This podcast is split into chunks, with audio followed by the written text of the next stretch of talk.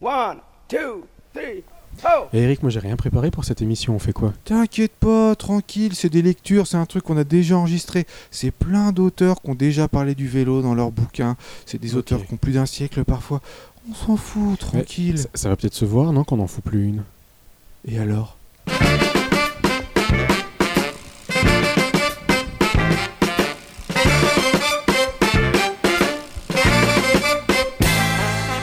Salut tout le monde, vous écoutez Pause Vélo et c'est déjà l'émission numéro 28, on dirait pas comme ça. hein.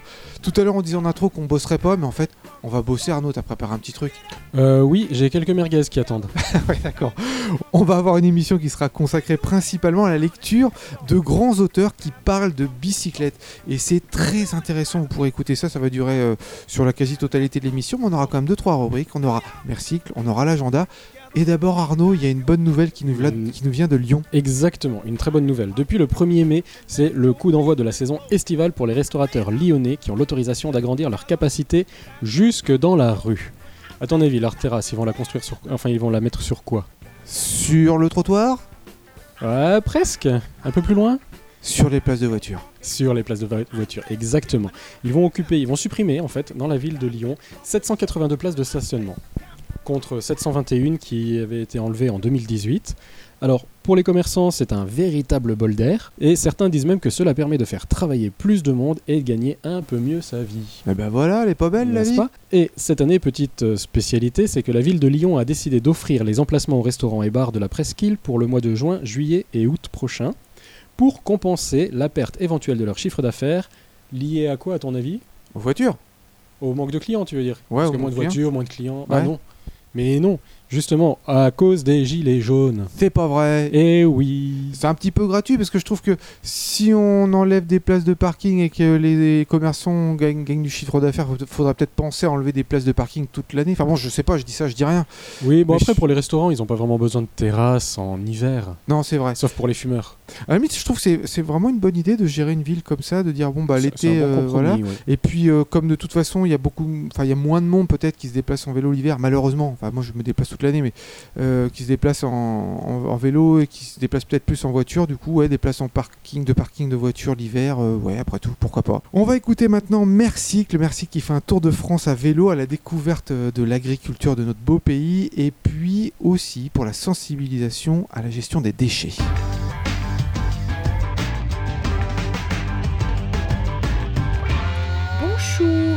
Ici Clémence de Mercycle. J'espère que vous allez bien. Moi, ça va toujours bien. Euh, cette semaine, je vous raconte encore ma life. J'étais à Nantes en début de semaine. J'ai visité la ville. Il y a plein de restos vegan sympas et des boutiques euh, de vrac qui sont super cool où on trouve vraiment beaucoup de choses. Donc, je vous conseille d'aller euh, d'aller les voir. Et j'ai rencontré aussi des personnes qui me suivent sur Instagram et aussi que je suis sur Instagram. Franchement, Instagram, c'est top. C'est vraiment un réseau qui est très positif. Et en plus qu'on est amené à rencontrer en vrai les personnes, c'est génial. Sinon après, je suis partie de Nantes euh, mardi matin en direction de Pornic sur la côte, toujours en Loire-Atlantique, 44. Et là, j'ai découvert les risques du métier avec la saucée de ma life. Clairement, euh, j'aurais pas dû rouler dans ces conditions météo. hein, euh. Mais comme je voulais absolument arriver au Sable d'Olonne ce week-end, euh, bah voilà, j'en ai vraiment chié. Désolée pour les termes. Mais j'avais le vent en pleine face, euh, parfois même sur, le côté, le vent. Donc euh, sympa, comme ça tu vois, tu, peux tomber. Bon, je suis pas tombée, ça va. Mais j'ai failli, hein. Sinon, il y avait la pluie, il y avait le froid, il y avait. C'était tout sombre, euh, c'était dangereux quoi. Enfin, là, je suis clairement sortie de ma zone de confort, là. hein. On peut, le dire.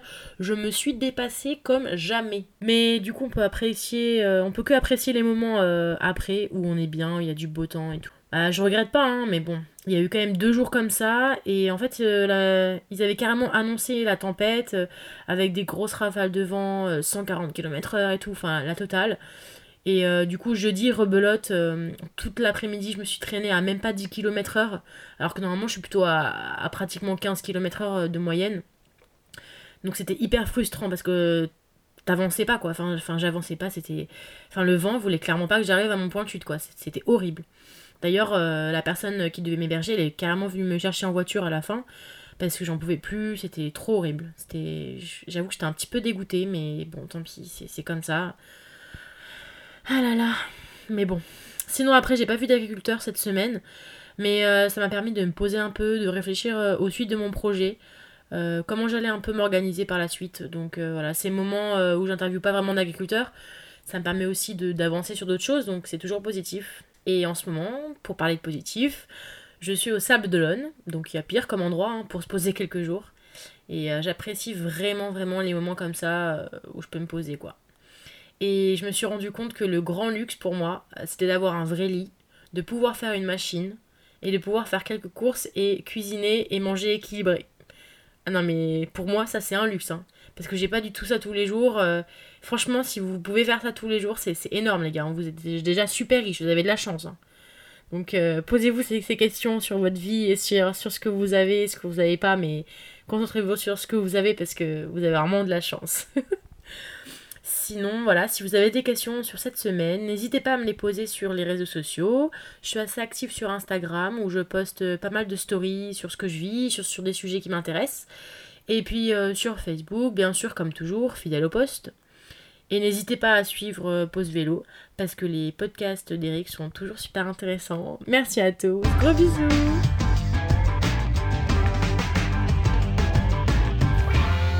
Merci Clémence.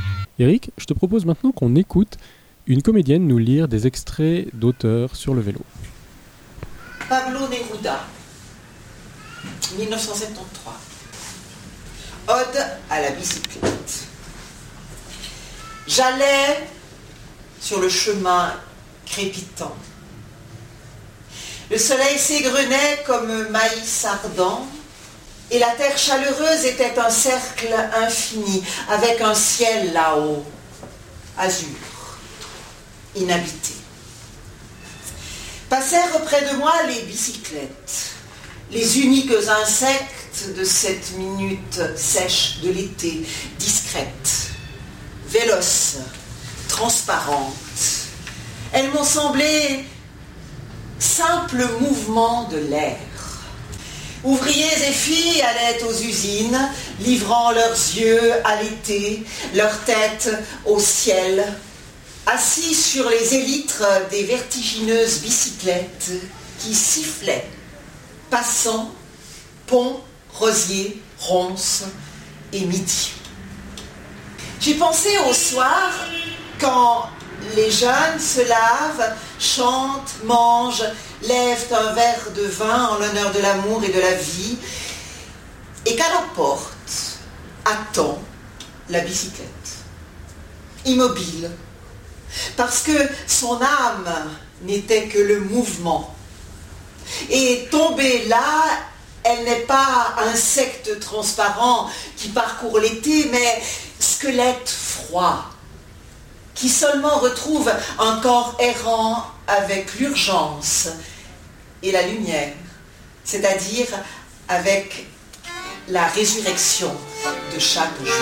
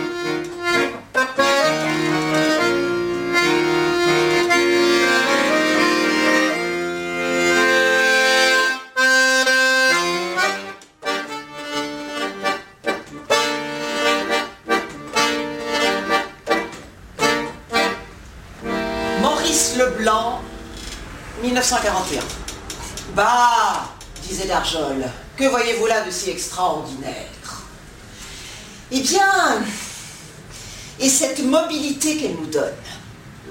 Certes, l'homme n'a pas à se plaindre de sa taille, ni de sa force, ni de la largeur de sa poitrine, ni du développement de ses poumons, mais comparer son appareil de locomotion à celui des animaux.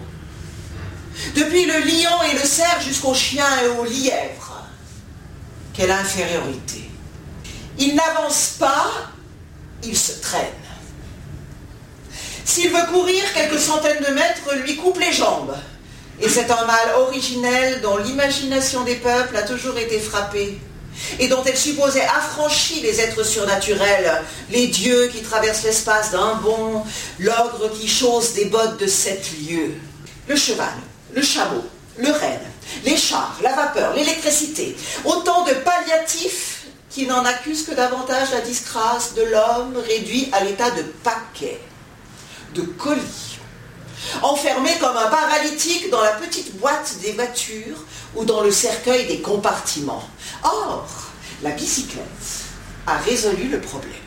Elle remédie à notre lenteur et supprime notre fatigue. L'homme maintenant est pourvu de tous ses moyens.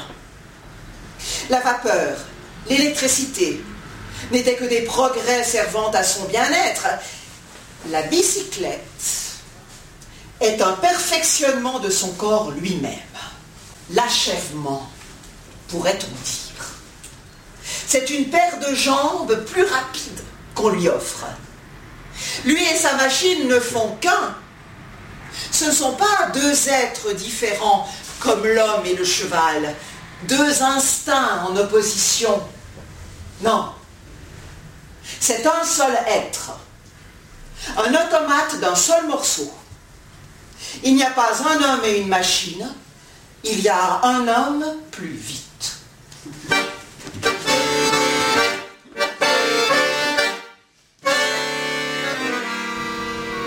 Émile Zola, 1902. Pierre était prêtre et camarade de trois grands gaillards de nerveux. Il avait, en quelques leçons, appris d'eux à monter à bicyclette. Et deux fois déjà, il les avait suivis, ainsi que Marie.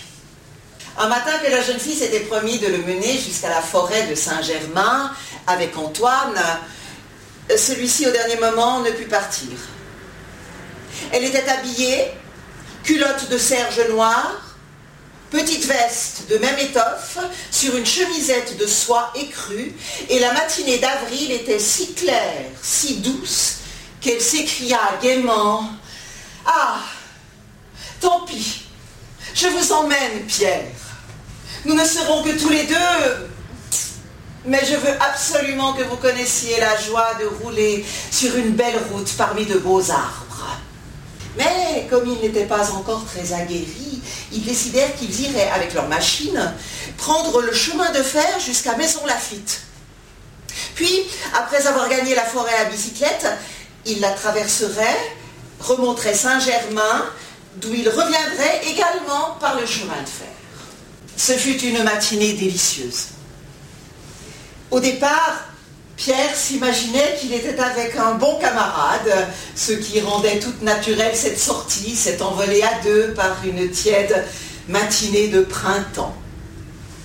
Dans le wagon où il se trouvait seul, Marie revint à ses souvenirs de lycée. Ah, mon ami, vous n'avez pas idée à Fénelon des belles parties de bar. Nous attachions comme ça nos jupes avec des ficelles pour mieux courir. Car on n'osait pas encore nous laisser mettre des culottes telles que je suis là. Et c'était des cris, des galops, des poussées, et nos cheveux s'envolaient et nous étions rouges. Elle en riait encore de bon cœur, tandis que Pierre la regardait émerveillé tant elle lui semblait rose et saine sous le petit chapeau de feutre noir qu'une longue épingle d'argent fixait dans l'épais chignon. Ses admirables cheveux bruns, relevés très haut, découvraient sa nuque fraîche qui restait d'une délicatesse d'enfance. Et jamais il ne l'avait sentie si souple dans sa force, les hanches solides, la poitrine large, mais d'une finesse, d'une grâce charmante. Quand elle riait ainsi, Ses yeux brûlaient de joie. la culotte La culotte Dire qu'il y a des femmes qui s'entêtent à garder leur jupe pour monter à bicyclette. Mais comprenez-vous donc ça?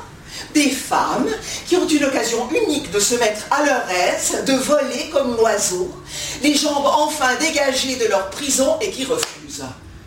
Si elles croient être plus belles avec des jupes écourtées d'écolières, elles se trompent. Et quant à la pudeur, il me semble qu'on doit montrer plus aisément ses mollets que ses épaules. Et puis, est-ce qu'on pense à tout ça lorsqu'on roule? Il n'y a que la culotte. La jupe est hérétique. À son tour, elle le regardait. Et elle dut, à cette minute, être frappée par l'extraordinaire changement qui s'était produit en lui depuis le jour où, pour la première fois, elle l'avait vu si sombre dans sa longue soutane. Sa face amaigrie, livide, ravagée d'angoisse. Derrière, on sentait la détresse du néant. Un vide de sépulcre dont le vent a balayé la cendre. Et c'était maintenant comme une résurrection. Le visage s'éclairait. Le grand front avait repris une sérénité d'espoir, tandis que les yeux et la bouche retrouvaient un peu de leur tendresse confiante, dans son éternelle fin d'aimer, de se donner, et plus rien déjà ne révélait le prêtre en lui. Pourquoi me regardez-vous? demanda-t-il.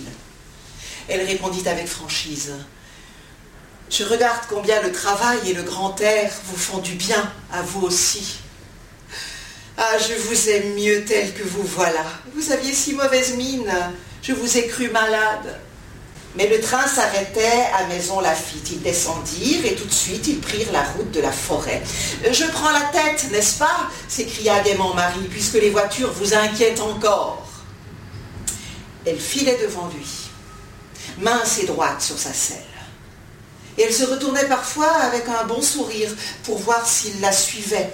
À chaque voiture dépassée, elle le rassurait en disant les mérites de leur machine, qui toutes deux sortaient de l'usine Grand Didier. C'était des lisettes, le modèle populaire auquel Thomas lui-même avait travaillé, perfectionnant la construction, et que les magasins du bon marché vendaient couramment 150 francs. Peut-être avaient-elles l'aspect un peu lourd, mais elles étaient d'une solidité et d'une résistance parfaite. Ah, voici la forêt. Et il causait très amicalement. Me voici d'aplomb maintenant. Vous verrez que votre élève finira par vous faire honneur, dit Pierre. Je n'en doute pas, vous vous tenez très bien, Pierre. Vous, vous allez me lâcher dans quelque temps, car une femme ne vaut jamais un homme à ce jeu-là. Mais quelle bonne éducation tout de même que la bicyclette pour une femme. Comment cela lui demanda Pierre. Oh, j'ai là-dessus mes idées. Si un jour j'ai une fille, je la mettrai dès 10 ans sur une bicyclette. Je lui apprendrai alors à se conduire dans la vie. Voyez ces grandes filles que les mères élèvent dans leurs jupons. On leur fait peur de tout. On leur défend toute initiative. On n'exerce ni leur jugement ni leur volonté, de sorte qu'elles ne savent pas même traverser une rue, paralysées par l'idée d'un obstacle. Mettez-en une toute une journée, une jeune fille, sur une bicyclette, et lâchez-la moi sur les routes. Ah, il faudra bien qu'elle ouvre les yeux pour voir et éviter le caillou, pour tourner à propos et dans le bon sens quand un coude se présentera. Une voiture arrive au galop, un danger quelconque se déclare et tout de suite, il faut qu'elle se décide, qu'elle donne son coup de guidon d'une main ferme et sage, si elle ne veut pas y laisser un membre. En somme, n'y a-t-il pas là un continuel apprentissage de la volonté? Une admirable leçon de conduite et de défense Toute éducation est là, savoir et vouloir. Pierre s'était mis à rire. Alors, euh, L'émancipation de la femme par la bicyclette? Eh, mon Dieu, pourquoi pas? Cela semble drôle et pourtant, voyez quel chemin parcouru déjà. La culotte qui délivre les jambes, les sorties en commun qui mêlent et égalisent les sexes, la femme et les enfants qui suivent le mari partout, les camarades comme nous deux qui peuvent s'en aller à travers champs, à travers bois, sans qu'on s'en étonne. Et là est surtout l'heureuse conquête. Les bains d'air et de clarté qu'on va prendre en pleine nature. Ce retour à notre mère commune, la terre, et cette force et cette gaieté neuve qu'on se remette à puiser en elle. Regardez, n'est-ce pas délicieux cette forêt où nous roulons ensemble? Et quel bon vent cela met dans nos poitrines Et comme cela vous purifie, vous calme et vous encourage.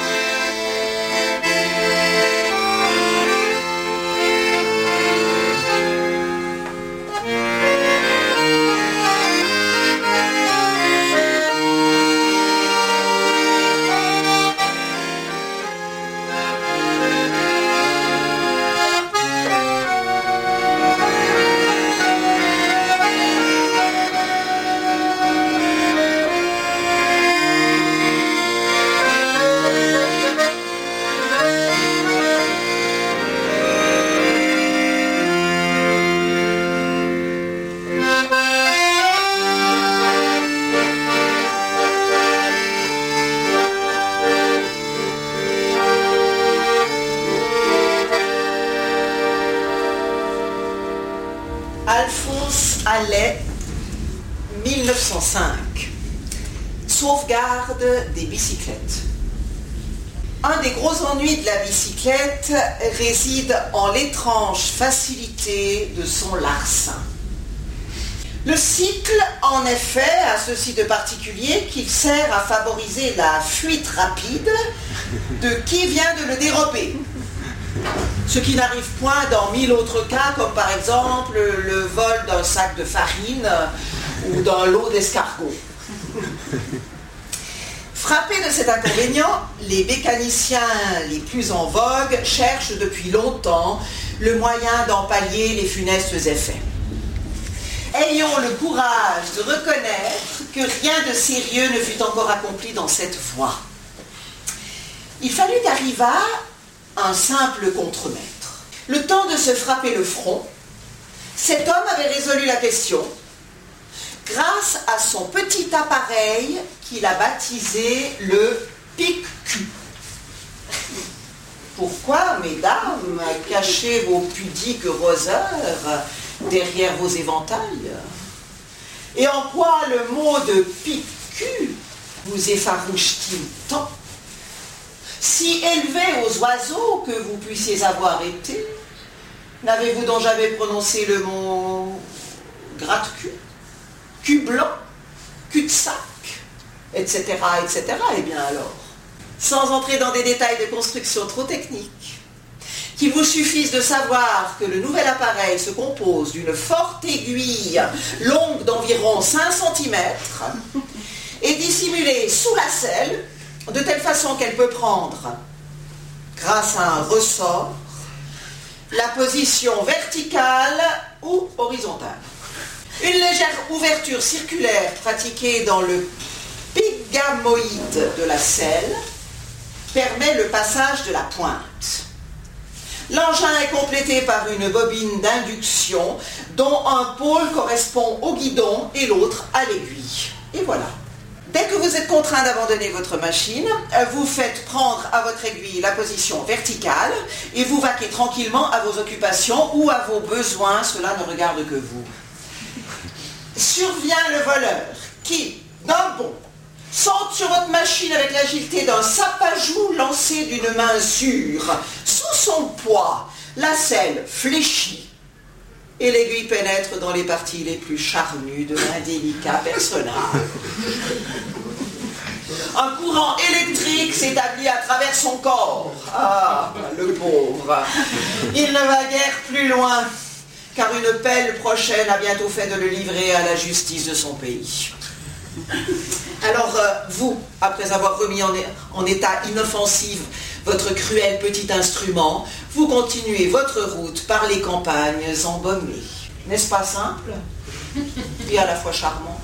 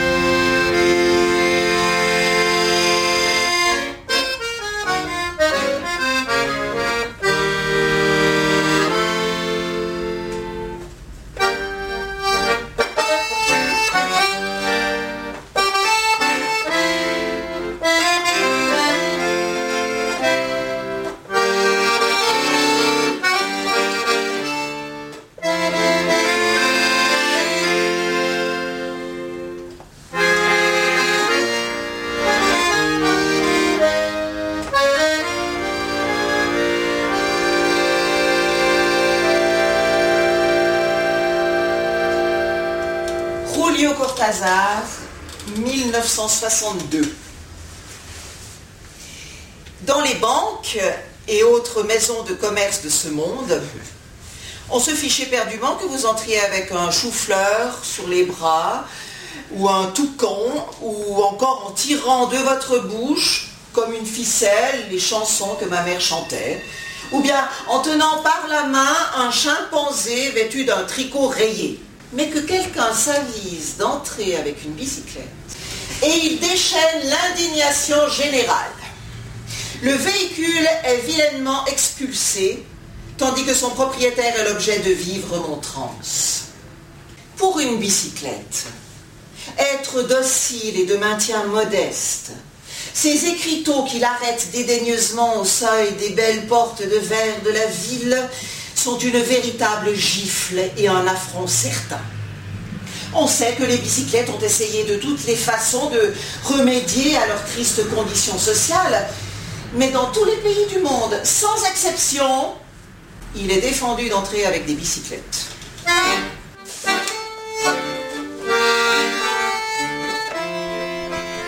Et ben en plus d'être super sympa à entendre, à écouter, je trouve que c'est hyper instructif ce qu'on vient d'entendre. Parce que ça reprend en partie des choses qu'on a, dont on avait parlé dans l'émission sur le vélo et les droits de la femme, l'histoire et tout ça. Je trouve que c'est vachement intéressant. Passons à l'agenda. Alors, Pro Vélo Lausanne organise une balade le dimanche 26 mai. Le départ se fera à 9h30 depuis Renan et les participants pédaleront jusqu'à Lavigny. Il faut s'inscrire absolument avant le 20 mai. Alors, soit sur la page euh, de Pro Vélo Lausanne, soit sur cette adresse mail contact.groupewest at pro vélo lausanne.ch. Il y aura les notes euh, dans, dans- dans la description de l'émission. On continue avec des cours de conduite en Suisse à Yverdon et Marly le samedi 18 mai. Il y aura des bourses à vélo aussi le 18 mai. En Suisse, c'est à, au Locle et à Fleurier. C'est organisé par Pro Vélo Neuchâtel. Et en France, c'est à Clichy, en Ile-de-France. Et on termine avec des un atelier réparation à Arcueil à la Maison de l'Environnement le samedi 18 mai à 14h. Je sais pas si t'as remarqué Arnaud, mais t'as vu le nombre de choses qui se passent autour du vélo le 18 mai? Tu sais ce que c'est le 18 mai? Pas du tout. C'est la Saint-Éric, mon gars. c'est pour ça. Allez les copains, on vous remercie d'avoir écouté cette émission. N'oubliez pas de parler de nous autour de vous, de commenter, on a vraiment besoin de vous. Plus on parle de l'émission, plus on fera du vélo autour de chez vous. Et n'oubliez pas, pour sauver l'humanité, faites du vélo